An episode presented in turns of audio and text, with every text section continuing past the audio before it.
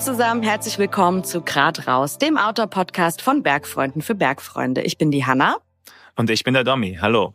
Wie immer sprechen wir auch in dieser Folge mit unseren Gästen über spannende Outdoor-Themen und Bergabenteuer und haben jede Menge interessante Geschichten für euch mit dabei. In unserer heutigen Folge sprechen wir mit Melanie Grünwald. Beruflich ist sie Head of Sustainability bei Yonderland, aber heute wollen wir nicht über das Thema Nachhaltigkeit sprechen. Nein, wir sprechen nämlich mit Melanie über die Erfüllung ihres Traums, das Matterhorn zu besteigen. Nach einem Skiunfall vor vier Jahren und den daraus entstandenen chronischen Schmerzen im Bein rückte dieser Traum jedoch in weiter Ferne. Wir werden erfahren, wie sich Melanie zurückgekämpft hat. Und unterwegs zum Gipfel gab es auch leider einen diskriminierenden Kommentar. Und ähm, deshalb nehmen wir diese Folge auch zum Anlass, über Frauen im Bergsport zu sprechen. Ja, hallo Melanie. Schön, dass du da bist. Ja, hallo, liebes Bergfreunde-Team. Es freut mich natürlich sehr, dass ich da sein darf. Wie gesagt, mein Name ist Melanie Grünwald und ich komme eben ursprünglich aus dem Salzkammergut in Österreich und habe eigentlich mein ganzes Leben lang mit dem Outdoor und mit dem Bergsport verbracht. Meine größten Leidenschaften sind sicher das Skifahren und das Bergsteigen und das Klettern. Und da hat es mich auch schon in höhere Gefilde verschlagen, wie zum Beispiel in den Himalaya und auch ins Pamirgebirge. Ja, Melanie, äh, du hattest im März 2019 einen Skiunfall beim Freeriden in der Schweiz und im gleichen Jahr auch nochmal einen Unfall beim Klettern in Norwegen, wo beide Male dein Knie betroffen war. Ähm, infolgedessen begann so ein bisschen dein, dein Leidensweg der letzten vier Jahre. Du wurdest insgesamt sechsmal operiert in der Zeit, hast viel Zeit in der Reha und auch in Physiopraxen, verschiedenen Physiopraxen verbracht. Ähm, kannst du uns da mal so einen kleinen Einblick geben? Also wenn man den klein nennen kann, wie du die letzten vier Jahre so erlebt hast, was da so abgelaufen ist in dem Zusammenhang. Ja, ich glaube, es ist nicht gelogen, wenn ich sage, die letzten vier, eigentlich fast fünf Jahre waren mit Sicherheit die schlimmsten meines Lebens. Also eigentlich alles, was schief gehen konnte, ging schief und alle ärztlichen Fehlentscheidungen, die man treffen konnte, die wurden getroffen. Also es war wirklich eine richtig harte Zeit. Und wie du schon gesagt hast, es hat eigentlich mit einem eigentlich ziemlich unspektakulären Unfall angefangen. Es war ein ganz normaler, harmloser Kreuzbandriss, hätte eigentlich in sechs Monaten austherapiert sein können. Aber es kam dann schon die erste Fehlentscheidung dazu, dass man mir gesagt hat, ja, mit dem mit dem Muskelaufbau und mit einem spezifischen Training kann man eigentlich gut ohne vorderes Kreuzband leben. Und was man eben nicht bedacht hat, ist, dass es, dass ich hyperflexibel bin und das eigentlich von Anfang an zum Scheitern verurteilt war. Und obwohl es für einige Athleten eben stimmt, dass man ohne Kreuzband gut in den Sport wieder zurückkehren kann. Für mich war das eben nicht der Fall. Und im Sommer diesen Jahres kam es dann eigentlich, wie es kommen musste. Und ich hatte dann einen weiteren Unfall beim Klettern in, auf den Lofoten in Norwegen. Und da kam dann eben auch noch eine Meniskusverletzung dazu. Und es war dann klar, dass nochmal operiert werden muss. Und das war dann eigentlich die erste OP im September. Und ja, die Reha hat sich auch von Anfang an eigentlich schon in die Länge gezogen. Dadurch, dass es eine Meniskusnaht war, musste man sehr vorsichtig sein. Und sechs Monate nach, dem, nach der OP habe ich dann gesagt, die Fortschritte sind so langsam und die Schmerzen gehen einfach nicht weg. Irgendwas, irgendwas stimmt da nicht. Und habe mich dann mit meinem Chirurgen nochmal zusammengesetzt und gefragt, was da eben los sein könnte, dass das Instabilitätsgefühl einfach nicht weggeht. Und dann kam eben Covid dazu. Da hat das alles, mhm. ja, die Pandemie hat alles noch schwerer gemacht. Dann waren die, die ganzen Krankenhäuser im Lockdown und es ging sowieso nichts voran, weder, weder Scans noch sonst was.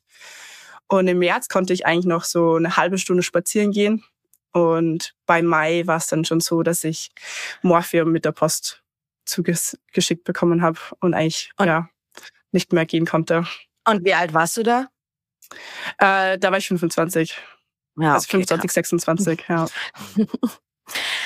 krass, okay. Ähm, und ähm, dann hast, konntest du quasi gar nicht mehr, gar nicht mehr spazieren gehen. Wie, wie ging es dann weiter? Also wurdest du dann trotz Covid und Lockdown nochmal operiert? Ja, genau. Also dann im Juli, als die Krankenhäuser wieder aufgemacht haben, kam dann die zweite Operation. Da wurde dann der Meniskus nochmal korrigiert, aber das Kreuzband für ausreichend empfunden. Nicht ideal, aber für ausreichend. Mhm. Und ja, dann ging es wieder in die Reha. Das war dann wieder irgendwie so Physiotherapie über sechs Monate, dass man überhaupt mhm. was sagen kann, hat es funktioniert, hat es nicht funktioniert. Das, das zieht sich halt alles massiv in die Länge. Und ich bin dann eben im März 2021 nach Innsbruck gezogen und ich kann mich noch ziemlich genau erinnern, wie ich die Kartons da in meinen dritten Stock raufgetragen habe, dass ich mir gedacht habe, nee, also das stimmt absolut nicht. Das ist so instabil. Und die Schmerzen kamen dann eigentlich so nach und nach wieder ziemlich, ziemlich akut zurück. Und dann bin ich auch in Innsbruck ins Krankenhaus. Und da wurde dann eben festgestellt, ja, das Kreuzband ist total lose. Es braucht eigentlich eine komplette Revision, alles von vorne. Und das war dann die dritte OP. Und das war ja dann eigentlich schon zwei Jahre nach dem Unfall. Und das war sehr, sehr bitter für mich, ähm, das nochmal zu hören. Und dann habe ich gedacht, ja, es hilft ja eh nichts. Da muss man den sauren Apfel beißen. So geht's nicht weiter. Passt. Ich habe der dritten OP zugestimmt. Und das war dann eigentlich die größte Katastrophe. Weil anstatt, dass man sagt, okay, man geht dem auf den Grund, warum das lose geworden ist. Und ich habe damals den Chirurgen auch noch darauf angesprochen, wieso ist es passiert? Ich war so vorsichtig, es gab keinen Unfall, es gab keinen Impact. Wurde das eigentlich eher so damit abgetan, pff, ja, das kann halt mal passieren, Kreuzbänder halten nicht immer. Dieses Mal nehmen wir nicht die Hamstrings, sondern die Quadrizepssehne und das, das wird dann schon passen anstatt dass man sagt, okay, wir testen jetzt mal auf Hyperflexibilität. Und ich glaube, das ist halt auch so eine Sache, Hyperflexibilität betrifft Frauen viel, viel häufiger als Männer. Und ich finde, es gehört eigentlich zur Standardüberprüfung dazu, vor allem für weibliche Athleten, dass man sagt, okay, man testet es halt eben kurz. Hey, kannst du das ganz kurz ja. äh, einordnen, tatsächlich von ZuhörerInnen, was das bedeutet, Hyperflexibilität? Ähm, das heißt einfach, dass Bänder und Sehnen einfach überlocker sind. Also alle Gelenke können sich meistens überstrecken, überdehnen. Und das kann man, das kann man innerhalb von paar Sekunden feststellen. Also den Daumen ans mhm. Handgelenk drückt, wenn es geht, oder wenn man die Ellbogen ausstreckt, ob die überstreckt sind. Das ist eigentlich super easy zu identifizieren. Und hätte man das beim ersten Mal gemacht, dann hätte man vielleicht sofort gesagt, okay, man macht ein Allograft rein. Oder zumindest mhm. beim zweiten Mal. Diese Fehlentscheidung ist ja zweimal getroffen worden. Ja, scheiße. Ach, ja, ja okay. Ähm, okay, wow. Also dritte OP, äh, dritte Katastrophe. Ähm, wie, wie war dann das Gefühl danach? Also hattest du da eigentlich das Gefühl, so direkt nach der OP, es geht vorwärts oder hast du das direkt gemerkt, dass da immer noch was nicht stimmt? Nee, also es war dann schon so, die ersten drei Wochen kann man natürlich gar nichts beurteilen. Da schaut man, dass man von den Krücken loskommt. Und das erste Monat so habe ich mir gedacht, okay, vielleicht hat es ja tatsächlich funktioniert. Es war jetzt war besser. Die ähm, die Wundheilung war auch super gut und war dann eigentlich ziemlich positiv eingestellt. Allerdings beim ersten Kontrolltermin hatte ich dann schon wieder Zweifel. Also das war dann so zwei Monate danach, wo man wirklich sagen kann, okay, wie wie sieht's aus? Habe ich gedacht, nee, das ist schon wieder instabil und eigentlich alle darauffolgenden Kontrolltermine mein, mein Hauptdiskussionspunkt äh, mit dem Chirurgen war immer, dass es einfach, dass es sich nicht richtig anfühlt. Und der hat es getestet und hat immer drauf bestanden, nee, nee, das ist schon richtig. Mhm. Ähm, das passt so. Und wir waren dann auch mit dem Physio, also mein Physio hat sich da mit meinem Chirurgen und meinem Operateur eben zusammen telefoniert und dann auch schon gesagt, boah, wir trainieren wirklich auf Anschlag was eigentlich der Schmerzpegel noch hergibt und das wird nicht besser. Also er ist auch der Meinung, dass da was nicht stimmt. Und ja, der Chirurg hat da sehr beharrlich und auch mit einer gewissen Arroganz darauf bestanden, dass das, dass das Kreuzband durchaus in Ordnung ist und dass ich einfach härter trainieren muss. Jetzt komme ich aus dem Leistungssport und wenn mir dann wer sagt, okay, du musst weiter trainieren, dann habe ich auch, bin ich auch über die Schmerzgrenze gegangen. Also ich habe dann gesagt, mhm. okay, dann muss ich da durch. Und das war die komplett falsche Entscheidung. Im November 2021 konnte ich nicht mehr gehen. Wieder mal. Der Chirurg hat sich dann nach langen Betteln dazu bereit erklärt, eine vierte OP zu machen, eine Arthroskopie, um zu sehen, was wirklich im Knie los ist. Und man hat dann gesehen, dass ich zwei massive Knorpelschäden entwickelt habe, dadurch, dass das Knie instabil ist. Mhm. Ähm, ein Knorpelschaden in der, im Femurkondyl und einer unter der Kniescheibe, auch zwei Haupttrageflächen. Und er hat dann noch so Knorpelzellen entnommen für eine potenzielle Transplantation. Aber bei meinem Kontrolltermin, eben der fiel dann leider Gottes auf meinen 28. Geburtstag, wurde mir dann nur mal gesagt, ähm, Frau Grünwald, sind Sie froh, dass Sie noch gehen können? Aber er wollte den Fall nicht mehr weiter übernehmen. Er hat auch gesagt, diese Knorpelzelltransplantation kann, kann auch nicht funktionieren. Ähm, und wurde dann eigentlich mit diesem sehr unzureichenden Statement rausgeschickt. Also ich habe dann echt, also ja, der Geburtstag war kein kein schöner Geburtstag. Ich habe eigentlich nicht gewusst, wie es weitergeht.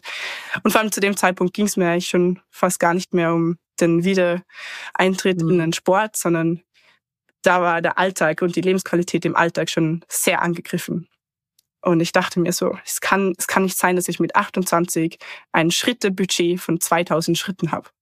Hm. Mhm. Ja. Aber das war einfach vom Schmerzpegel, was ich noch tolerieren konnte am Tag, waren, also jeder Schritt, das muss man sich so vorstellen, ist ein Schmerzimpuls. Und irgendwann ist dieses Schmerzbudget, der, der Körper, das der Körper oder auch der Geist aushält, aufgebraucht. Und ich habe da schon sehr konkret handeln müssen, okay, kann ich jetzt einkaufen gehen oder gehe ich heute zum Physio? Wie, wie plane ich meinen Tag, dass ich das, dass ich das durchstehe? Mhm. Und und du hast dann vermutlich auch einfach wahnsinnig viele Schmerzmittel genommen, die ja auch einfach ganz viel mit dem Körper und der Psyche ja auch machen, oder?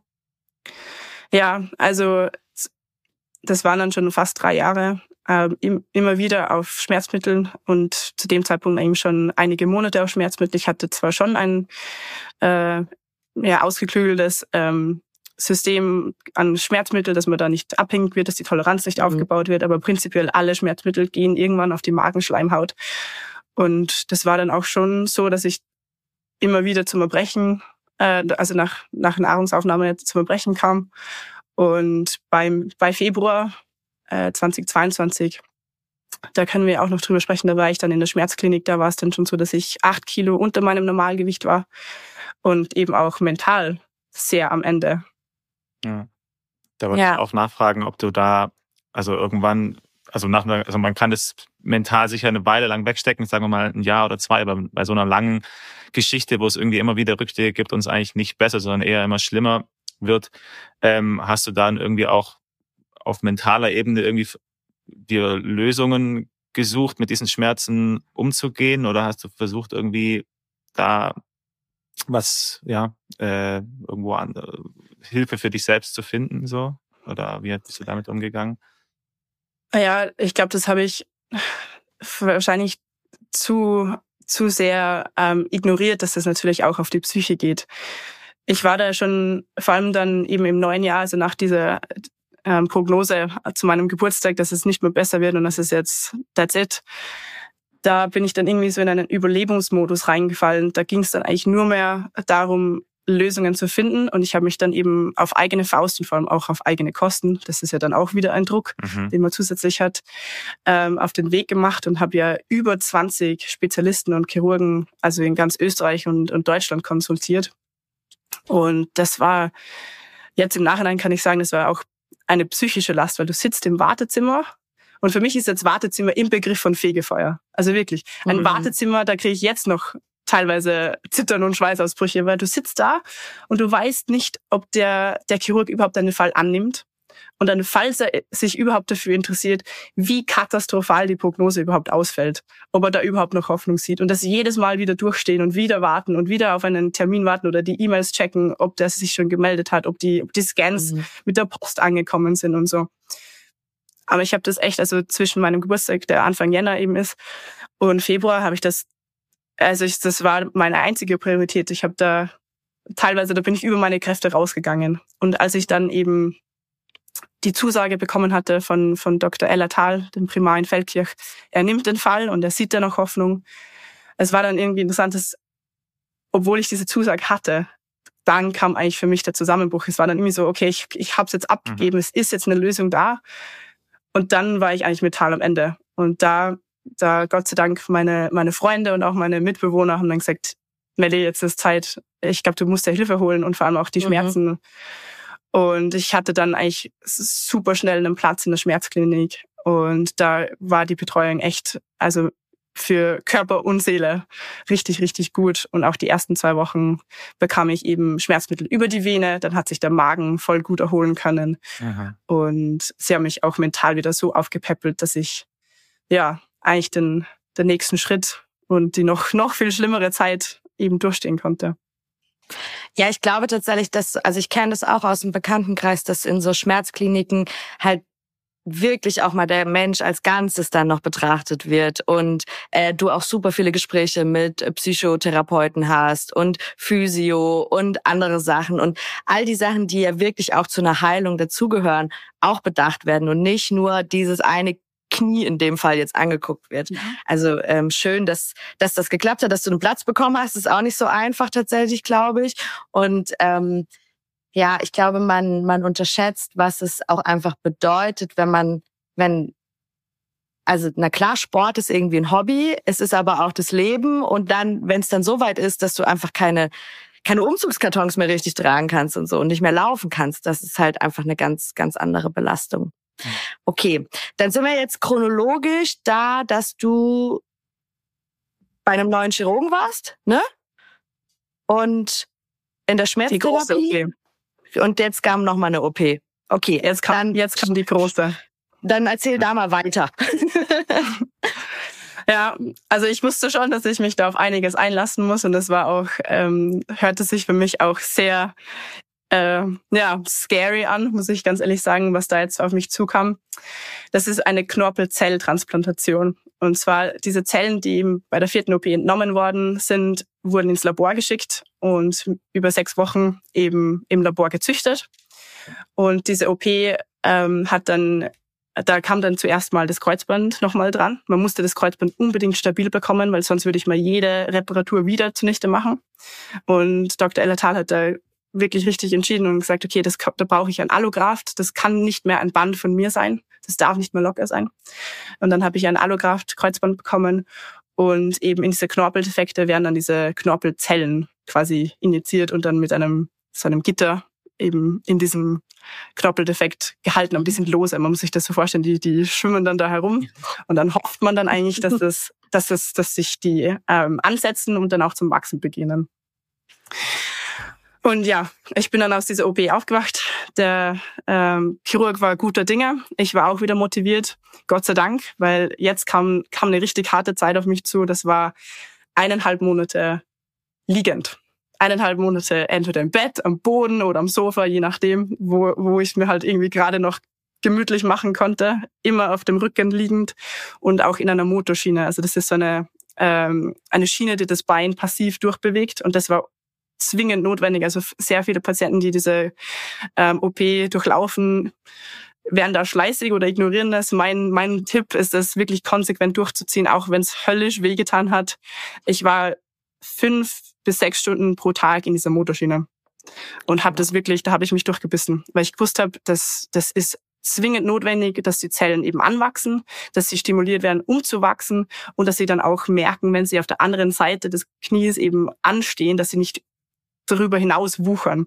Und ich glaube, dass diese diese Zeit in der Motorschiene, auch wenn ich sie gehasst habe, wirklich zu dem Erfolg beigetragen hat, dass diese Transplantate, wie wir ja jetzt eben wissen, super eingewachsen sind und auch nach diesem Sommer noch super stabil aussehen. Ja, das ist diese Feld, ich kenne das von meine, meine Frau spielt schon lange Fußball und dort äh, wurde das, das Kreuzband und Knorpelschäden auch sehr häufig und äh, das funktioniert nämlich nicht immer so leicht. Man denkt so, ah ja, man transplantiert es und dann, dann passt es schon, aber das ist äh, nicht immer der Fall und das ist ja super cool, dass das dann nach deiner langen Geschichte dann letztendlich gut geklappt hat. Ähm, Hast du dich bei dem äh, Chirurgen, der dich jetzt ähm, die, die letzte, also diese gewinnbringende OP durchgeführt hat, hast du dich da anders behandelt gefühlt in Gesprächen? Und also hast du gedacht, er hört dir eher zu mit deinen Bedürfnissen und so? Oder war das auch eher wie bei denen davor, nur hatte er die bessere Idee? Nein, ich habe da schon, ich habe da schon einen Unterschied gemerkt. Also ihm war von Anfang an klar, dass für mich der Sport wirklich lebenswichtig ist, dass es einfach eine Lebens freudebringende Tätigkeit ist und dass es dazugehört. Und er war eigentlich auch von Anfang an ganz anders eingestellt. Also er hat sich die Scans angeschaut und gesagt, ja, ideal ist das absolut nicht. Und dass das jetzt schon die fünfte OP ist, ist auch ähm, super optimal. Aber er hat äh, von Anfang an irgendwie Hoffnung gesehen und gesagt, okay, wir machen das jetzt. Und da war auch von Anfang an irgendwie das Thema so, eventuell ist der Eintritt in gewisse Sportarten wieder möglich. Also es war jetzt nicht so, okay, wir stellen dich jetzt wieder für den Alltag her, sondern da könnte schon mehr gehen. Und das war schon was anderes. Mhm. Voll gut. Ja, Melanie, nach deiner äh, sechsten dann OP ähm, und deiner fleißigen äh, Arbeit, die du selber auch geleistet hast, ähm, war ja noch nicht alles vorbei. Wie ging es da dann nach dieser finalen OP für dich weiter mit Schmerz und Bewegung und Aktivität? Ja, das ist natürlich, also fünf OPs ist ja für den Körper nicht nix. Und ich glaube, da hat einfach das Gewebe dann schon sehr gelitten. Ähm, was dann irgendwie nicht mehr zusammengepasst hat und was auch für die Chirurgen natürlich dann extrem schwierig war, war, dass der Schmerz nicht wegging, obwohl wir jetzt eigentlich die Scans, die nach diesem nach dieser großen OP, ähm, die wir gemacht haben, dass die eigentlich alle einwandfrei ausgesehen haben und auch dieses Mal das Knie und das Kreuzband tatsächlich stabil war. Also das haben wir ja wirklich öfter getestet. Aber die Schmerzen einfach nicht nachlesen. Also ich hätte ja dann eigentlich zum Gehen anfangen sollen und ohne Krücken, also dann auch wieder in die volle Belastung gehen. Und das ging einfach auch gar nicht. Also ich hatte dann ähm, bis August, bis Ende August Krücken. Also wenn man es dann zusammenrechnet, ich glaube, ich habe in den letzten fünf Jahren fast sechs Monate Krücken gebraucht. Ja. Und musste dann tatsächlich wieder diese Feinmotorik und auch diese Ansteuerung lernen. Also ich habe da eigentlich ja auf so einer Anti-Gravity äh, Treadmill ja. das, das Gehen wieder lernen müssen, also diesen, diesen Bewegungsablauf, weil der Körper und der, auch der Kopf wahrscheinlich so blockiert haben, gewisse Bewegungen einfach von dieser Angst, diesen Schmerz wieder auszulösen. Mhm. Also es war wirklich, das war so elendig langsam, diese, diese Reha. Und ähm, auch wie ich dann zum Gehen anfangen konnte, es war nie schmerzfrei, es waren immer wieder diese stechenden Schmerzen bei jedem Schritt. Aber niemand wusste eigentlich mehr, was da, was da los ist. Und ähm, ich habe dann noch einen anderen Chirurgen aufgesucht, weil ähm, ja, weil ich einfach wissen wollte, ich hatte da schon irgendwie so das Bauchgefühl, dass irgendwas, irgendwas Kleines noch in diesem Knie nicht wirklich mechanisch passt. Und der hat mir dann Gott sei Dank so weit vertraut und gesagt, ja, obwohl diese Scans einwandfrei aus, aussehen, ich riskiere eben noch eine sechste OB eben auf dein, dein, auf deine Meinung hin. Und da hat man dann eben gesehen im November 2022, das war dann Gott sei Dank die letzte OP, die sechste OP. Das war auch eine Arthroskopie, dass da noch ein ganz kleiner Knorpeldefekt ähm, sich eben bei jedem Schritt so leicht aufgestellt hat und mir ah. natürlich einen Schmerz ausgelöst hat. Wie der dann weg war, ich weiß noch, ich bin aus dieser OP aufgewacht, der hat mein Knie durchbewegt und ich wusste, das Knie ist mechanisch jetzt perfekt. Also das ist, das, das stimmt wieder, ja. Und er hat auch zu mir gesagt, es, ähm, ja, er war echt überrascht, dass er, dass er tatsächlich sowas gefunden hat, weil das hat man auf den Scans nicht gesehen. Und die, die Good News, die guten Nachrichten, die er mal eben verkünden konnte, ist, dass die Transplantate, die er natürlich jetzt gesehen hat und getestet hat und auch das Knie, das Kreuzband, ähm, dass das eigentlich alles super aussieht und hat es sogar abgefilmt, weil er gesagt hat, sowas hat eigentlich noch nicht erlebt nach fünf OPs, dass es so gut ist. Wow, ja. Und ich habe mir gedacht, ja, perfekt das ist jetzt der Start ins neue Leben. Und die Schmerzen sind trotzdem geblieben. Ich konnte jetzt zwar differenzieren, dass es nicht mehr vom, von der, also vom Knie selber, also vom in, im Knie ausgelöst werden, sondern dass es definitiv außerhalb gewesen ist. Aber das hat mir natürlich wenig gebracht, weil die Schmerzen waren nach wie vor so akut, dass ich nicht richtig äh, gehen konnte und vor allem beim Stiegensteigen immer wieder in Tränen ausgebrochen bin, weil es einfach so wehgetan hat. Und dann kamen wir in diese Phase, wo auch diese zwei Chirurgen, also Dr. Ella Thal und eben Dr. Allenburger in Wien, beide haben sich ähm, wirklich mit diesem Fall auseinandergesetzt und waren irgendwie am Ende, weil sie gesagt haben, wir wissen jetzt, dass das Knie mechanisch passt, ähm, wir wissen nicht, wo die Schmerzen herkommen. Und dann wird ihm gerätselt, ja, ist es psychosomatischer Schmerz, ist es Phantomschmerz, was kann es denn noch sein? Und ich habe eigentlich schon immer darauf bestanden. Ich habe gesagt, das, das kann es nicht sein, weil es ist so, das kann man so akut in einem gewissen Winkel ähm, auslösen. Das, das ist nicht immer da. Man kann es wirklich beeinflussen. Ich glaube nicht, dass es irgendwelche Nervenschmerzen sind oder dass es äh, psychosomatische Schmerzen sind oder Phantomschmerzen. Und der, der, der mir dann den Rücken gestärkt hat, war dann mein Physio, der auch gesagt hat, nee, also er kann es triggern er spürt das richtig, dieses Gewebe unter den Fingern. Ähm, da ist noch irgendwas verwachsen und das, das kann vielleicht diesen Schmerz auslösen. Und wir haben dann, dann haben wir gesagt, okay, wir ergreifen alle Maßnahmen, egal wie schmerzhaft, und das ist wirklich, das ist wirklich brutal, ähm, Narbengewebe aufzubrechen, ähm, was es noch geht. Und über mehrere Monate haben wir das dann bearbeitet ja, auch unter Tränen. Ähm, ich glaube, ich habe ein relativ hohes Schmerzniveau, aber da war ich auch am Limit. Und mit Erfolg. Aber im März diesen Jahres war ich dann das erste Mal schmerzfrei und ja, ich bin jeden, jeden Tag so dankbar, dass ich diese Schmerzen immer habe. Ich glaube, ähm, wir sollten da auch tatsächlich mal Props an alle Physiotherapeuten da draußen aussprechen, weil das wirklich krass ist, was sie zum Teil für einen fantastischen Job machen. Die arbeiten so häufig mit äh, wirklich, ähm, also mit PatientInnen, die einfach äh, wo man einfach nicht mehr weiß, wie es weitergeht und die machen wirklich einen guten Job und mhm. ähm, sind, glaube ich, sehr, sehr, sehr, sehr wichtig in der in der Reha und in der ja einfach in der Nachbetreuung. Ja. ja. Das Knie meiner Frau hat auch ein Physio gerettet und kein ja. Chirurg. Ja. Ja. ja. ja. ja. ich bin da wirklich unendlich dankbar. Und ähm, jetzt bist du schmerzfrei? Ja, zum größten Teil. Also im Alltag auf alle Fälle schmerzfrei. Wenn ich das Knie ähm, ja mehr belaste oder bei gewissen Bewegungen kann es sein, dass es hin und wieder mal auslöst. Aber es ist wirklich in einem sehr, sehr überschaubaren Bereich. Ich glaube, das ist natürlich nach fünf, fünf Jahren, dass es komplett so ist wie früher, das, das ist illusorisch. Aber ich kann eigentlich alles wieder machen, das ich mir gewünscht habe, oder fast alles. Skifahren ist noch ein bisschen ein Fragezeichen. Okay, ja. Äh, aber hat sich deine Herangehensweise an, an Sport durch die lange Zeit verändert? Wie du, wie du Dinge angehst, wie du, wie intensiv du was vielleicht machst auch? Ja. Ja, auf alle Fälle. Ich glaube, das wäre auch illusorisch zu sagen, das geht an einem vorüber, ohne irgendwas zu hinterlassen. Ich glaube, also ich habe zwei große Veränderungen an mir bemerkt. Eine gut, eine vielleicht etwas nicht so gute, vielleicht ein bisschen traurig. Ähm, die gute ist, dass ich einfach eine sehr tiefgründige und sehr bescheidene Dankbarkeit entwickelt habe. Also ich bin wirklich jeden Tag unendlich dankbar, dass ich schmerzfrei leben darf. Also es ist auch jetzt nach den sieben oder acht Monaten schon, wache ich jeden Tag auf und denk, der erste Gedanke in der Früh ist so, boah, so cool, ich stehe auch und ich habe keine Schmerzen. Mhm. Und ich freue mich eigentlich an jeder, jeder Sekunde, die ich in den Bergen verbringen darf. Das ist, ja, vielleicht macht man da irgendwie Lebenszeit wieder wett, dass es jetzt einfach so, dass man das so intensiv spüren darf und das wirklich auch wahrnimmt, wie besonders die Zeit eigentlich ist, dass man das, dass man sich bewegen kann, dass es, dass Bewegung wirklich ein Privileg ist. Das ist nicht garantiert. Mhm. Und ja, die vielleicht ja etwas traurige Veränderung, die ich an mir eben bemerkt habe, ist, dass diese ja, diese auf Teufel komm raus und optimistische Melanie, die, die wird es wahrscheinlich nicht mehr geben, dass man einfach sagt, okay, man probiert es jetzt einfach und mm, man sieht in erster Linie einfach nur das, äh, das tolle Outcome und was da alles möglich ist, sondern ich sehe schon an mir, dass ich zuerst mal überlege, okay, was sind jetzt die Risiken, wo sind die Gefahren, ähm, was kann alles schiefgehen.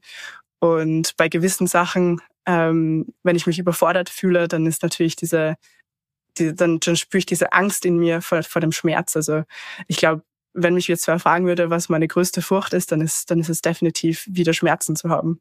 Mhm. mhm.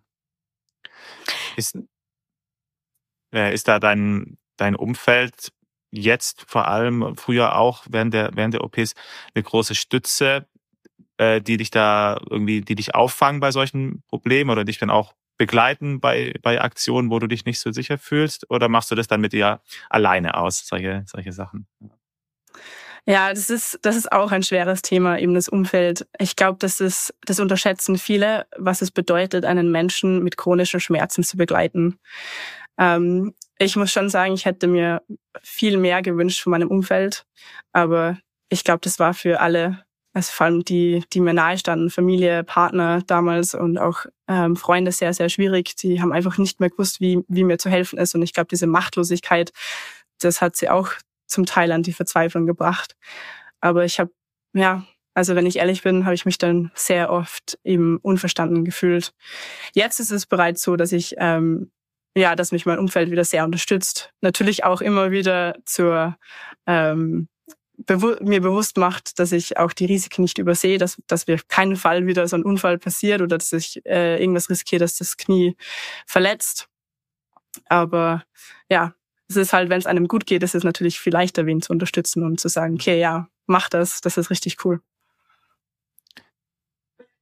Ja, ich denke auch die, also zum Beispiel hättest du jetzt, hm, keine Ahnung, eine offene Wunde, wo man jetzt verbinden muss, dann ist es für, für Leute um dich herum wahrscheinlich leichter zu handeln als sowas nicht greifbares, wie jetzt halt diesen Schmerz, den du fühlst und aber die andere Person, die gegenüber nicht sieht. Und dann ist, denke ich mir schon auch, dass es ähm, für sie auch schwierig ist, da die richtigen Entscheidungen zu treffen, die dir wirklich weiterhelfen. Ja. Ja. Ja, man darf auch diese, diese Länge nicht unterschätzen. Es ist am Anfang so, am Anfang sind alle da. Am Anfang wollte ich alle unterstützen, egal was du brauchst, ob du, ein, ob du wen brauchst zum Einkaufen gehen etc., beim, beim ja, Umzug, Kisten tragen, sind alle da. Und dann, wenn es irgendwie ein Jahr ist und noch ein Jahr, da fallen dann schon sehr viele weg, weil es ist ja für die immer das Gleiche. Mhm. Ja. Ich kenne es tatsächlich aus einer sehr äh, persönlichen Warte auch, weil ich ähm, anderthalb Jahre mit einer Schmerz, äh, Schmerzpatientin auch ähm, zusammengelebt habe, zusammen war. Ähm, und es macht tatsächlich ganz, ganz, ganz, ganz viel auch mit der anderen Person, die da so nah dran ist. Und ähm, wie du schon gesagt hast, du bist halt komplett machtlos. Du kannst auch nur versuchen, irgendwie zu unterstützen. Und ich glaube tatsächlich, dass da diese, diese psychische Komponente viel, viel mehr noch ähm, eine Rolle spielt als das rein körperliche. Und das ist für keinen, also es ist einfach eine Scheißsituation. Und jeder ist machtlos, man ist total abhängig und sieht halt auch ganz wenig Hoffnung. Und ich glaube, dann ist halt ganz, ganz wichtig, dass man viel, viel kommuniziert, viel redet und versucht da gemeinsam irgendwie rauszukommen. So, ich glaube, viel mehr, viel mehr kann man am Ende gar nicht machen. Natürlich, man kann körperlich irgendwie da sein und sagen, ich trage deine Einkäufe, aber ich glaube, so eine psychische Unterstützung ist da auch einfach extrem, extrem wichtig. Ja. Ja. Ähm, vielleicht starten wir mal oder machen wir mal weiter mit einer Frage. Jetzt ist es super individuell und jede, jede Erkrankung ist irgendwie anders, jeder Verlauf ist anders, aber gibt es so ein, so ein Tipp oder gibt es irgendetwas, was du anderen Schmerzpatientinnen und dem Umfeld auch einfach mitgeben möchtest? Also dem Umfeld oder Leuten, die eben Schmerzpatienten begleiten, würde ich super gerne mitgeben, dass diese Argumente, also diese, ich nenne sie Totschlagargumente bis äh, mittlerweile so, es hilft ja nichts oder mhm. akzeptiere die Situation endlich. Oder für mich ganz, ganz schlimm war, dass es einfach gesagt wird, ja, anderen geht's noch viel schlimmer. Also mhm. meine große Bitte an alle, die die Menschen begleiten, solche Sätze bringen einfach gar nichts. Das machen, das macht eigentlich das Gegenteil. Also ich habe mich da persönlich dann immer noch mehr unter Druck gesetzt gefühlt, weil ich mir gedacht habe, okay, meine Gefühle sind nicht valide oder die sind nicht gerechtfertigt und ich gehe so schlecht mit der Situation um und ich fall allen zur Last. Also das hat, das hat bei mir extrem, ja, extreme Trauer und Verzweiflung ausge, ähm, ausgelöst und das war eigentlich genau das Falsche. Also da ist es einfach besser, einfach gar nichts zu sagen, einfach nur präsent zu sein, da zu sein. Und vielleicht, was ich, was ich mir auch nie damals sagen getraut habe, ist, viele Leute verstehen die Trauer und die Verzweiflung, aber diese noch weniger schönen Gefühle, wie man sie so nennen könnte, so die Wut und den Zorn und die Bitterkeit, die da entsteht, die auf die wird eigentlich gar nicht geachtet oder die, die da, darf man nicht zeigen. Und das, das fand ich extrem schwer, weil das habe ich immer runtergeschluckt und ich habe mir gedacht, boah, ich bin so, ich bin so wütend gewesen, weil das Leben sich so ungerecht angefühlt hat und klar, das Leben ist unfair, keine Frage. Aber einfach dieses, dieses Gefühl einfach mal zu zeigen, also zeigen zu dürfen und zu sagen, hey, ich finde das richtig, richtig mies, was mir gerade passiert.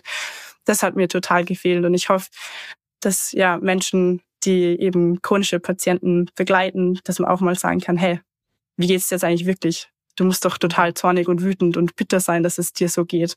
Und dass die dann auch mal sagen dürfen, ja, ja, ich bin, ich bin, ich bin wütend, dass das mir passiert ist. Darf ich äh, fragen, ob du Therapie gemacht hast? Also ganz klassisch mit einer Psychologin gesprochen hast über die Zeit? Ja, also ich habe dann eben in der Schmerzklinik ähm, angefangen darüber zu reden und habe dann auch weiterhin ähm, Unterstützung bekommen, weil ich glaube, sonst, ja. sonst wäre das super schwierig gewesen, das alles zu handeln, diese ganzen Emotionen und auch ja die Motivation aufrecht zu erhalten, die Reha weiter und weiter und weiter ja. durchzuziehen, wenn wenn ich echt Monate teilweise für gewisse Fortschritte gebraucht habe. Ja, voll, voll. Was, was, was hat dich da persönlich in der Zeit angetrieben, so wirklich voll dahinter zu sein? War es wieder zurückzukommen ins normale Leben oder wieder zurückzukommen zum Sport oder einfach diese, dieses negative Gefühl zu verlieren? So. Ja, es haben mich so viele Leute gefragt und ich weiß nicht, ob ich schon eine klare Antwort drauf habe. Also in diesen ganz kritischen oder diesen Krisensituationen muss ich ehrlicherweise sagen, habe ich also so bewusst irgendwie schon aufgegeben. Ich hatte ja keine Hoffnung mehr. Wir haben ja alle gesagt, das wird nimmer. Mhm. Und das war dann eigentlich glaube ich, eher so dieser absolute Überlebenswille, dass ich mir gesagt habe, boah, ich will so nicht leben. Und auch wenn ich jetzt tagelang irgendwie nichts gemacht habe, irgendwann bin ich wieder aufgewacht und gesagt, nee, so nicht. Ich mache jetzt noch mal weiter. Es war dann eigentlich nur mit dieser Fragestellung, ja, wenn ich jetzt aufgebe, dann ist mein Leben garantiert so. Wenn ich weitermache, mhm. habe ich eine klitze, klitze kleine Chance, dass es vielleicht irgendwann noch besser wird, dass irgendwann noch wer eine, eine Lösung findet. Und das war dann eigentlich dieser, ja, das war dann irgendwie so Überlebenswille. Was dann schon geholfen hat, wenn dann irgendwie so die OPs und die Scans gut verlaufen sind, das hat mir dann schon immer wieder einen Boost gegeben und da habe ich echt gesagt, ja, das ist jetzt meine Chance, die nutze ich jetzt und da muss ich weitermachen. Ähm, aber es ging ja auch um viel. Also es ging ja jetzt in erster Linie nicht um den Wiedereinkehr, äh, um die Wiedereinkehr in den Sport, sondern echt das tägliche Leben wieder erträglich zu machen und wieder ein bisschen Freude zu schöpfen. Und ja, die Motivation kam natürlich auch äh, von von den Leuten in meinem Umfeld. Also ich wollte ja niemandem zur Last fallen. Und auch wenn ich für mich selber, also es war wirklich so, ich bin da über meine Grenzen rausgegangen, weil ich gewusst habe, oh, auch wenn ich für mich selber wahrscheinlich nimmer weitergekämpft habe. Für meinen damaligen Partner wollte ich, ich wollte kein Patient mehr sein. Ich wollte ja nicht mehr in dieser Situation sein. Ich wollte da raus. Ähm, und vielleicht war das ja auch was Gutes, dass, dass diese, ja, dass diese Motivation dann auch von anderen kam. Ja, ja, jede Motivation ist gute Motivation. Ne? Ja, ja, es war dann schon egal, woher. Ja. Ähm, wo dir dann, wo es dann nach und nach besser wurde und du dich da durchgebissen hast nach den ganzen OPs und du dann nach und nach schmerzfreier wurdest, kam dann auch wieder ähm, Ziele, also ich möchte eine Überleitung zu deinem äh, tollen Projekt äh, äh, machen, die, das du jetzt äh, ab, erfolgreich abgeschlossen hast. Also kam, hast du dir dann Ziele gesetzt, die du irgendwie im, im Outdoor-Segment wieder, wieder machen willst, um dich da dann nochmal so auf, auf dieses, diese letzte Ebene zu pushen, äh, dich dann da ja, zu motivieren? Hm. Ja, vielleicht ist es noch eine andere Veränderung, die mir gar nicht aufgefallen ist. Aber ich war früher immer super zielorientiert und habe mir immer wieder so Listen geschrieben. Und ich hatte auch eine lange Liste an, an, äh, an Bergen, die ich noch besteigen wollte. Und ich weiß noch, dass ich, glaube ich, nach Jahr drei diese Liste endgültig in die Mülltonne geworfen habe. Ich habe gesagt, das, okay. das wird nicht mehr. Ich muss da loslassen, sonst bin ich dein ganzes Leben lang enttäuscht. Mhm. Und wie ich, wie ich dann schmerzfrei wurde und eben diese Van-Reise, also drei Monate in den Alpen geplant habe, habe ich mir gesagt, nee, ich lasse alles auf mich zukommen. Außer das Matterhorn. Das war immer so, was das, ich habe das Matterhorn das erste Mal mit zwölf gesehen und ich gesagt, da muss ich irgendwann oben stehen. Und die ganze Zeit in dieser Reha und so habe ich mir gedacht, boah, das ist der Gipfel, den ich eigentlich am meisten bereue, nicht bestiegen zu haben, bevor dieser Unfall passiert worden ist. Und ich weiß schon, also mein Vater konnte schon gar nicht mehr hören, mein Partner konnte damals schon gar nicht mehr hören, dass ich dieses Matterhorn so betrauert habe. Ja. Und bin aber eigentlich losgezogen ohne, ohne große Pläne. Ich habe gesagt, alles kann, nichts muss. Und irgendwie in diesen drei Monaten habe ich mir alle großen Träume oder ähm, ja, Ziele einfach erfüllen können, weil einfach die, das Timing gepasst hat und der Körper mitgemacht hat. Und es ging dann irgendwie so, ja, ohne Druck. Cool, ja. Und ähm, hast du auch das bewusst allein, also du bist äh, alleine aufs, aufs Matterhorn äh, gestiegen, bewusst alleine äh, angegangen, die ganze Sache? Na, wie gesagt, das war, also dass ich Solo mache, war eine komplett spontane Entscheidung. Ich habe okay. immer wieder, ich war ja allein unterwegs den ganzen Sommer lang und habe immer wieder so Kletterpartner getroffen. Und fürs Matterhorn ist es halt schon, da muss man sich eigentlich relativ gut kennen, da muss man dem anderen vertrauen. Ähm, am kurzen Seil gehen ist eigentlich ein super großes Risiko. Es ist wahrscheinlich eher so äh, psychologisch, dass man denkt, oh, man hängt am Seil, es ist, es mhm. ist sicherer, als wie wenn man solo geht. Und dann habe ich mir gedacht, nee, also es hat sich irgendwie nie, hat nie zeitlich gepasst oder die Kletterpartner haben nicht gepasst, dass ich gesagt habe, ja, okay, mit dem mache ich das jetzt. Und dann habe ich mir gedacht, boah, ich bin jetzt drei Monate unterwegs gewesen. Ich habe so viele ähm, Sachen gemacht. Ich habe eine enorm hohe Marge beim Kletter, also klettertechnisch eine hohe Marge, dass ich gesagt habe, da bin ich echt im ganz sicheren Bereich. Da, da kann schon, ähm, da kann ich es drauf ankommen lassen. Ich weiß, dass ich eine 3 plus leicht gehen kann. Ich bin jetzt mehrere Siebener gegangen und habe mir gedacht, ja, klettertechnisch passt das. Natürlich die objektiven Risiken muss man immer bedenken, also Steinschlag, andere Leute. Das Wetter hat man nie im Griff, aber wenn man eine gute Marge hat, konditionell und auch klettertechnisch, dann, dann kann man da sicher ruhig bleiben und auch die richtigen Entscheidungen treffen, falls sich etwas ändern sollte. Und dann habe ich mir gedacht, nee, probier es einfach alleine. Also cool. ja. ich habe mir jetzt selber über die drei Monate bewiesen, was ich drauf habe. Und habe ich gedacht, jetzt schau doch mal, ob du deinem Körper wieder vertrauen kannst, dass er das jetzt mitmacht. Und, und du warst äh, mit dem Bus unterwegs, hast du gesagt. Wie war das dann? Standst du dann auf dem Parkplatz, bist morgens aufgewacht und hast gewusst, so jetzt gehe ich aufs Matterhorn? Äh, nicht ganz so, fast. Ähm, mhm. Ich habe äh, an einem Freitagabend entschieden, ja, ich wusste jetzt die Zeit im Van, dass der Sommer geht zu Ende, es war Ende August. Und dann habe ich gedacht, so, was ist das letzte Abenteuer, das ich jetzt noch in Angriff nehme? Und dann habe ich gedacht, ja, passt, ich, ich mach's Matterhorn. Und ich habe damals also meinen einzigen, äh, die einzige Person, die ich informiert habe, war mein äh, ein guter Freund und ein, eigentlich mein Mentor. Der hat mich, ich habe dann in Chamonix getroffen, wir sind viel gemeinsam geklettert und der hat mir eben geholfen, wieder so ins richtige äh, ins Vertrauen zu gehen beim Klettern und wieder ähm, ja mir zu vertrauen, dass ich das eh alles drauf habe. Und den habe ich angerufen und gesagt, hä, Rob, also ist ein Engländer, ähm, ich will Mathe, auf Matterhorn gehen. Ich gesagt, ja, super Idee. Mit wem gehst du denn? Ich gesagt, ja, allein. Ich gesagt, okay. und der war dann auch mein, eben mein Notfallkontakt, falls irgendwas schiefgehen sollte. Und sonst habe ich es niemandem erzählt. Ich wollte den Druck einfach nicht. Ich wollte, dass es niemand weiß. Und habe am Freitag entschieden, habe die Hütte gebucht und Sonntag ging's los. Sehr cool, sehr cool. Ja. Und äh, wie hat es sich, also wie hat es sich angefühlt, als du oben angekommen bist? Oder wie war, wie warst du so fokussiert oder hast du viel, viel gefühlt äh, bei deiner Tour?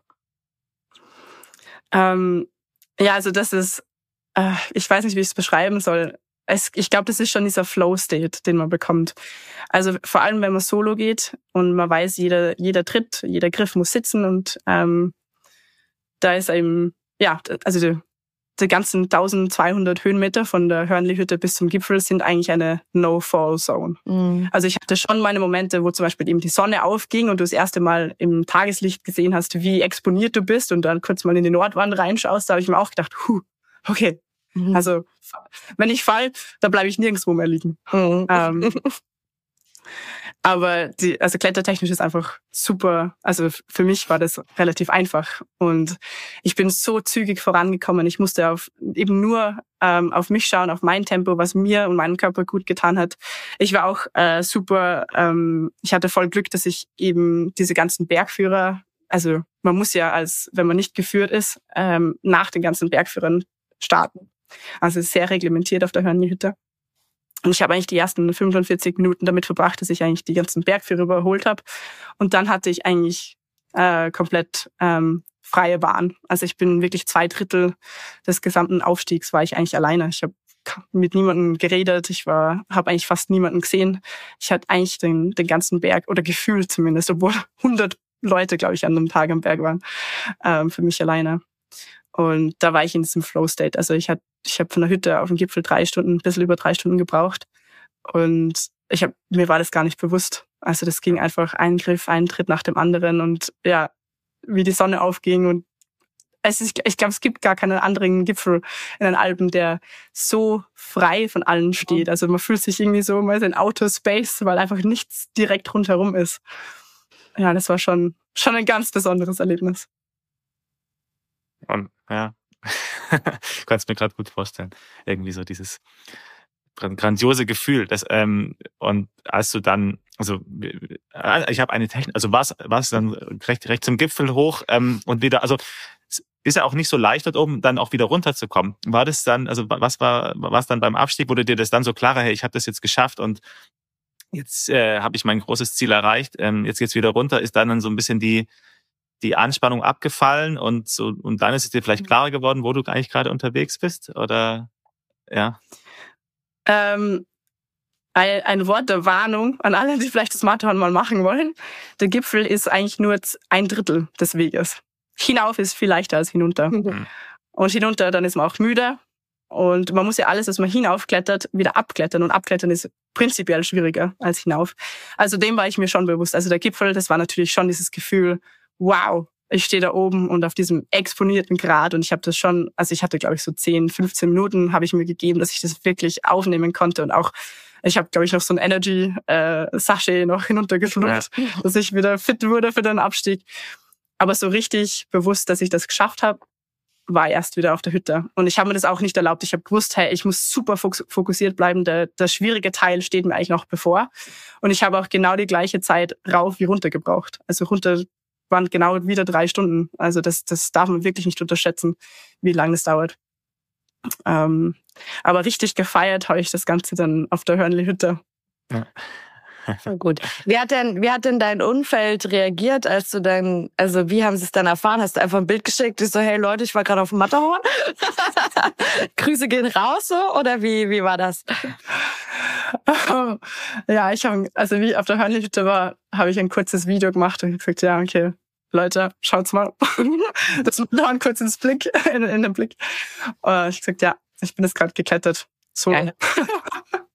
ähm, wie bereits am Anfang von der von unserer Folge, von unserem Gespräch erwähnt, äh, musstest du unterwegs auch zum Gipfel auch einen unangebrachten sexistischen Kommentar hören. Ähm, was ist denn da irgendwie passiert? Ja. Ja, einer, einer ist eine Untertreibung. also, okay. Als Frau in den Bergen ist es nach wie vor nicht leicht und eigentlich ist es nicht so ein Thema, das ich immer forcieren will oder möchte. Aber das am, also was mir am Matterhorn so gesagt worden ist, das hat mich dann schon dazu gebracht, dass ich mir gedacht habe, nee, also da muss man schon wirklich das Augenmerk nochmal drauf lenken. Das kann es nicht sein. Wir sind jetzt wirklich 2023, was ich mir anhören durfte. Von der alten Garde an Bergführern bis zum Hüttenwirt, habe ich mir gedacht, nee, das mhm. kann es jetzt wirklich nicht sein. Ähm, also es fielen Kommentare wie so, boah, ein Mädel allein am Berg, das, das ist eine Katastrophe, das kann, können wir nicht erlauben. Oder einfach drauf ähm, ja, ich wurde auch gefragt, ja, und wo ist jetzt dein Bergführer? Mhm. Allein geht es ja wohl nicht. Bis hin zu, ja, Kommentare über meinen Körper ähm, oder dass Frauen eben am Berg wie, das, wie dem Matterhorn nichts verloren haben. Also es war wirklich heftig, wo ich mir gedacht habe, das kann es jetzt nicht sein.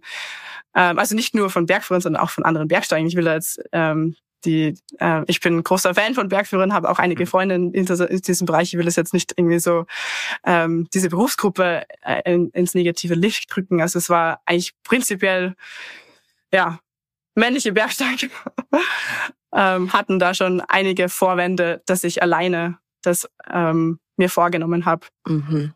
Ja, und so richtig bewusst wurde mir dann erst, dass es tatsächlich ein Gender-Thema ist, ist, als ich dann am Abendessen neben dem einzigen anderen Solo-Aspiranten an den Tagen gesessen bin. Und das war eben zufällig ein Mann, wahrscheinlich so Ende 40. Und ich habe mich dann eben mit ihm unterhalten, ob er auch darauf angesprochen worden ist, weil wir mussten uns ja beide eintragen, dass wir alleine unterwegs sind. Und da war dann schnell klar, der ist nicht einmal darauf angesprochen worden auf sein Unterfangen. Der ist nicht einmal hinterfragt worden, ob er den Erfahrungsschatz mitbringt, ähm, wie das eben bei mir war. Und da ist mir dann richtig bewusst worden, so, ja, ich glaube, das sind Vorbehalte eben einfach nur aus dem Grund, weil ich glücklich bin.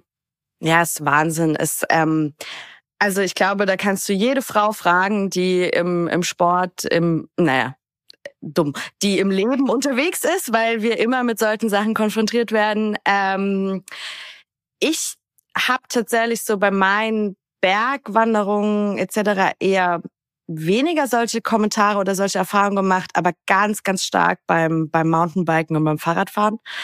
Also so Sprüche wie, da wäre ich auch gerne mal der Sattel und so Zeug, also so richtig schlecht.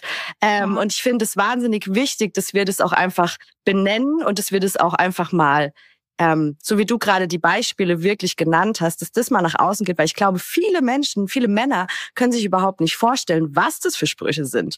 So, man sagt mhm. immer, ja, es gibt Diskriminierung, aber was konkret finde ich super wichtig, das zu ähm, aufzuzeigen. Und du hast es ja, glaube ich, dann auch bei Social Media äh, nochmal ähm, aufgegriffen, oder? Ja, genau. Also ich habe mir dann gedacht, nee, also so kann es jetzt wirklich nicht sein. Und es hat mich, hat mich auch wirklich traurig gemacht, weil ich mir gedacht habe, wenn ich jetzt nicht zu dem Zeitpunkt so das Selbstbewusstsein gehabt habe und nicht so im Vertrauen war, dass mein Körper das schafft und dass ich das wirklich machen will und dass ich mir diesen Traum erfüllen will, hätte ich mich wahrscheinlich rausreden lassen von diesen Kommentaren. Es hätte mich wahrscheinlich so verunsichert, dass ich das nicht gemacht habe.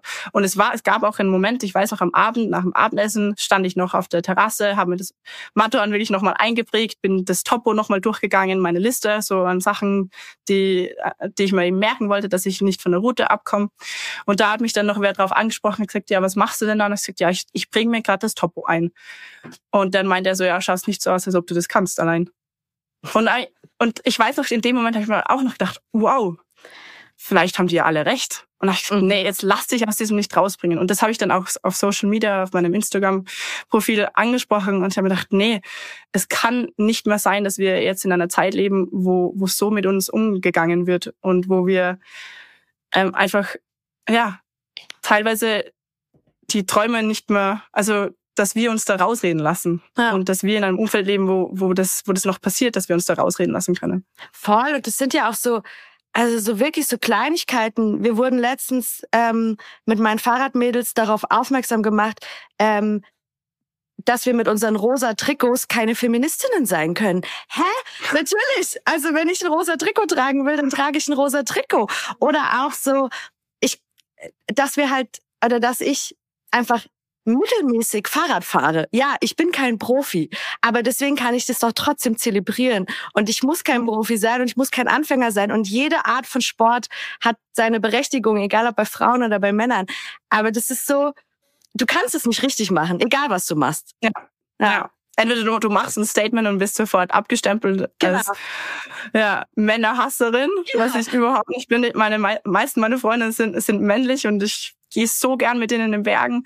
Oder du sagst eben nichts, aber dann, dann denke ich mir auch so, nee, also in so einer Welt, wo ich da das nicht drauf anspreche, das will ich auch nicht. Ich will dafür, dafür einstehen. Und ja, ich gehe auch in, in meinem pinken Softshell ja. aufs Matterhorn. Ja. Mhm. ja. Mm. Hast du denn konkret eine Idee, wie wir Gleichberechtigung am Berg einfach vorantreiben können? Wie schafft man, dass das weniger wird? Also ich würde einfach sagen, wenn sich, wenn jemand äh, einen Kommentar machen will, dann soll er kurz vorher überlegen, ob er genau das Gleiche sagen würde, wenn jetzt sein bester Freund hm. das machen würde. Also wenn ihm jetzt sein bester Freund auf dem am Berg entgegenkommt, würde er dann auch sagen, hey, wo ist dein, wo ist dein Bergführer? Als statt, ja, wenn zwei Mädels eben ja. Ihm entgegenkommen. Ja. Hm. Ich glaube, das ist einfach so der gute Sense-Check, ob das jetzt eine Gender, ein Gender-Thema ist oder nicht. Ja. Ähm, ich habe mir kam gerade eine Frage, warst du auch schon vor 2019 so selbstsicher genug, äh, dann deine Projekte durchzuziehen, wenn solche Kommentare gefallen sind? Oder hast du vielleicht auch über diese Zeit, wo du halt auch gemerkt hast, dass du deine Meinung durchsetzen musst, wenn du zum Erfolg kommen willst und richtig behandelt werden willst oder sowas zum Beispiel, ähm, diese Selbstsicherheit und innere Überzeugung von deinen Ideen verstärkt oder erst erst erhalten? Ja? Hm. Also ich glaube, ich habe schon immer eine gewisse Sturheit gehabt und eine Sicherheit. Also ich habe schon, also vor 2019, vor dem Unfall, habe ich sicher äh, viel größere Projekte, eben wie ich schon gesagt habe, ey, entweder im Himalaya oder im Kirgisistan gemacht, wo alle gesagt haben, oh Gottes Willen, mhm. was traust du dir zu? Aber so die Selbstsicherheit, dass ich Leute darauf anrede, wie sie mit mir sprechen oder ob das eben auch sexistische Kommentare eben ähm, darauf anzusprechen, das Selbstbewusstsein hatte ich überhaupt nicht. Ich war da, glaube ich, eher schüchtern. Ich bin wahrscheinlich auch eh jetzt noch schüchtern, aber es hat mir einfach dann, das ist halt einfach eine Linie überschritten, wo ich mir gedacht habe, nee, und jetzt schweige ich nimmer drüber. Mhm. Ja. ja. Voll gut. Und wie waren da, wie waren da so die Reaktionen? Also was kam da eigentlich zurück bei, bei Instagram? Äh, total coole Nachrichten. Also ja, einerseits natürlich traurig, weil so viele Mädels und so viele Frauen sich damit identifizieren konnten, aber auch richtig cool, weil man einfach auch Kontakte knüpfen konnte. Äh, also ich zumindest mit, mit, Mädels und Frauen, die richtig coole Projekte machen. Und da habe ich mir gedacht, ja, also die Zeit, dass der Bergsport eine reine Männerdomäne ist, ist, ist vorbei. Und das hat mich dann auch wieder motiviert zu sagen, okay, vielleicht kann man jetzt wieder Projekte einfach nur, äh, einfach ein paar Mädelsgruppe zusammen, also komplett zusammengewürfelt nächstes Jahr was machen. Ähm, also mich hat es eher motiviert zu sehen, ja, ähm, es geht nicht nur mir so und das sind auch andere Frauen draußen, denen das auch nicht mehr passt und die auch dagegen ankämpfen und einfach mit ihrem Leben und ihrem Tun ein Gegenbeispiel ähm, sind zu diesen Kommentaren. Toll. Sehr cool. Cool. Das heißt, du hast auch schon äh, neue Projekte äh, die sich jetzt äh, herauskristallisieren, äh, nachdem du jetzt dieses Matterhorn-Projekt für dich, diesen großen Traum eher gesagt, äh, abgehakt hast. Was steht denn da für dich so an in nächster Zeit? Äh, hast du schon konkrete Themen? Pläne, Projekte? Ja, wie gesagt, mit den Zielen und mit den Plänen bin ich immer, bin ich vorsichtig geworden, weil, weil ich wahrscheinlich mehr Angst vor der Enttäuschung habe, wenn was nicht ah. stattfindet. Ja. Aber so im Groben und Ganzen weiß ich schon, dass ich den Sommer wieder ähnlich verbringen werde. Ich habe meine, meine Wunschliste zwar abhaken dürfen, aber meine Wunschliste ist auch dadurch wahrscheinlich noch länger geworden. Es gibt noch mehr, noch mehr Routen, Kletterrouten, Gipfel und, und Projekte, die ich jetzt noch machen will in den Alpen. Und ich werde mich da einfach ja, auf meinen Körper verlassen, dass er mir zeigt, was geht und was nicht und mich da herantasten ähm, an, an größere Projekte. Mhm. Du hast im Vorgespräch auch erwähnt, dass du äh, eine coole weitere Sportart in deinem Portfolio aufgenommen hast, um auch vielleicht ein bisschen deine Knieprobleme mhm. äh, äh, ein bisschen zu schonen, deine Knie zu schonen. Was hast du da noch angefangen? Ja, also ein, ein weiterer Traum, den ich mir erfüllt habe diesen Sommer, war das, das Paragliden. Und das war, das war auch so was ganz Besonderes, weil ich weiß noch, äh, im dritten Jahr von meiner Verletzung haben alle meine Freunde ähm, ein bisschen Geld zusammengeschmissen und gesagt, hey, wir wollen dir die Paragleiter-Ausbildung zahlen, weil das ist vielleicht was, was du noch machen kannst. Mhm. Und ich weiß noch, ich habe das dann probiert und es ging halt nicht. Ich hatte mhm. solche Schmerzen, ich konnte den Paragleiter gar nicht starten. Und die Flugschule war damals so, so nett. Die haben gesagt, nee, ihr bekommt das ganze Geld wieder zurück. Das, das war einfach, es funktioniert halt einfach nicht. Und das habe ich dann eigentlich, äh, ja, auch, es war auch eine dieser, dieser Träume, die ich schon abgeschrieben habe. Und dann habe ich gedacht, nee. Ähm, ich bin dann, ich wurde dann zu einem Tandemflug eingeladen ähm, am Gardasee. Und ich habe das gefühlt und dachte so, das, das probiere ich jetzt nochmal und habe dann tatsächlich, ja, innerhalb von, ich glaube, es waren neun Tage oder so, meinen Arsch eingemacht, wirklich voll durchgeballert, das, das beste Wetter genutzt, 40 Flüge gemacht. Wow. Und dann mit Paraglider da und haben dann gedacht, okay, ja, das ist jetzt, das ist jetzt dann eine neue Leidenschaft. Und ich hoffe, dass ich das nächstes Jahr so weit und so gut kann, dass ich das auch in den, in den Westalpen probieren kann und hoffentlich erspare ich mir da einige Abstiege. Mhm. Und ja, das ist tausendmal schöner und die Knie freuen sich auch. Verrückt. Verrückt. Ja. Wow, schön, mega. Ähm, aber man merkt auch voll, dass du nach wie vor richtig Bock hast, viele, viele Dinge zu machen und wie, wie stark du, glaube ich, einfach als Persönlichkeit bist. Das finde ich total, total schön und faszinierend. Ja, eins, was mir eben wirklich durch die Zeit akut bewusst geworden ist, ist, wie begrenzt die Zeit ist und ja, es ist, ich weiß nicht, ob man das, ich habe es wahrscheinlich auch vorher nicht begriffen, bevor ich nicht sowas selbst erlebt habe, aber vielleicht können wir uns das doch irgendwie bewusst machen, dass es, dass die Zeit, ähm, ja, vor allem die Zeit, wo man wirklich was machen kann, wo man frei ist, sehr, sehr limitiert ist und dass man das wirklich wirklich nutzen soll für die Dinge, die, die einem Freude machen. Und ich bin da so viel besser geworden in meiner Priorisierung. Ich habe da jetzt keine Schuldgefühle mehr, wenn ich sage, ich will das und das machen, ähm, weil mich das einfach glücklich macht. Und ja, auch dass Bewegung eben ein absolutes Privileg ist. Das ist was, was ich jeden Tag feiere. Ja, das finde ich auch so voll schön, das du vorhin auch mal gesagt, dass du jeden Tag noch jeden Morgen aufwachst und äh, einfach froh bist, keine Schmerzen zu haben und auch dieses, dieses Bewusstsein für das Selbstverständliche, also, also dankbar sein für das, was man eigentlich als selbstverständlich hinnimmt, aber was eben nicht so ist, ist sicher auch ein sehr wichtiger Punkt, den du ja vorhin auch schon angesprochen hast, wo man einfach dann jeden Tag glücklich ist für das, was man hat. Ja. Mhm. ja. Ich glaube, das ist tatsächlich auch ein ganz schönes Schlusswort eigentlich, oder? Also ich glaube, wir könnten, wir könnten noch sehr viele, sehr viel länger darüber sprechen, über viele Themen sprechen. Ähm, aber wenn, dann hast du vielleicht noch eine Frage oder sollen wir dann langsam zum Ende kommen? Wir, wir können, wir können langsam zum Ende kommen, ähm, weil ich es einfach ein sehr, sehr rundes Gespräch fand. Also sehr, sehr angenehm, sehr auch offen. Auch danke für die Offenheit von dir, Melanie, dass du da auch wirklich da tief in die Thematiken rein bist. Das ist immer also für mich persönlich finde ich sowas immer super interessant, ja. Ich hoffe auch für die ZuhörerInnen. Ja, ja auch, äh, äh, auch von meiner Seite vielen Dank für den, den privaten Einblick ähm, und dass du uns mitgenommen hast in deine letzten Jahre und dass wir am Ende so ein einfach ein sehr positives Bild trotzdem haben und wissen, es geht weiter und ähm, genau. Vielen Dank dafür. Ja, vielen Dank, dass ich da teilhaben dürfte. Genau. Wir sind, wir fragen am Ende ja äh, unsere unsere Gäste immer noch nach ihrem äh, Lieblings-Outdoor-Song, äh, den wir auf unsere Spotify-Playlist packen. Und äh, dementsprechend würde auch ich dich gerne fragen, ob du vielleicht einen Link hast, was du mit deiner Matterhorn-Tour ver verbindest oder was einfach, was dir jeden Morgen gute Laune äh, macht oder was aber auch ähm, andere Emotionen weckt. Also gerne dein dein Favorite Outdoor-Song. Ähm, also ich glaube, am besten passt für die ganze Zeit äh, Becoming My Own Home von der Collection Entropy, das Album. Ähm, da geht es eben auch darum, dass man, dass man einfach mal loslässt und dass man wieder in sich selber ähm, das Zuhause findet, dass man und da geht es auch halt für die Liebe zu den Bergen, dass man ja, dass man sich selbst und die Berge, dass das wieder ein Zuhause wird. Perfekt. Das packen wir in die Playlist und hören es uns gleich auch nochmal an. Ja, das ganze Album natürlich. Oh, ja. ja. das ist gut. Das war ganz gut. Ach, schön. Cool. Ja. Ähm, schön, ja. Genau. Also uns bleibt nur noch, äh, glaube ich, Danke zu sagen an Melanie. Äh, für genau. die Zeit, die sie sich genommen hat. Ähm, es war richtig schön, war richtig cool, mega interessant. Also, ja, cool, genau. dass du da warst und dir die Zeit genommen hast. Ja. Genau, vielen Dank. Ähm, und falls unsere ZuhörerInnen da draußen noch Fragen haben, dann gerne via Instagram oder via E-Mail an podcast.bergfreunde.de.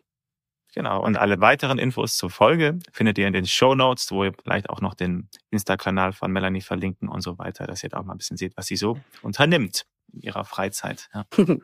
und äh, damit sind wir auch schon wieder am Ende unserer heutigen Folge gerade raus angekommen. Danke an euch Bergmanner da draußen fürs Zuhören. Wir hoffen, ihr könnt auch heute wieder spannende Eindrücke aus der Folge mitnehmen. Für uns geht's jetzt wieder raus und wir hören uns dann hoffentlich zur nächsten Folge. Bis dahin macht's gut. Eure Hanna und euer Domi.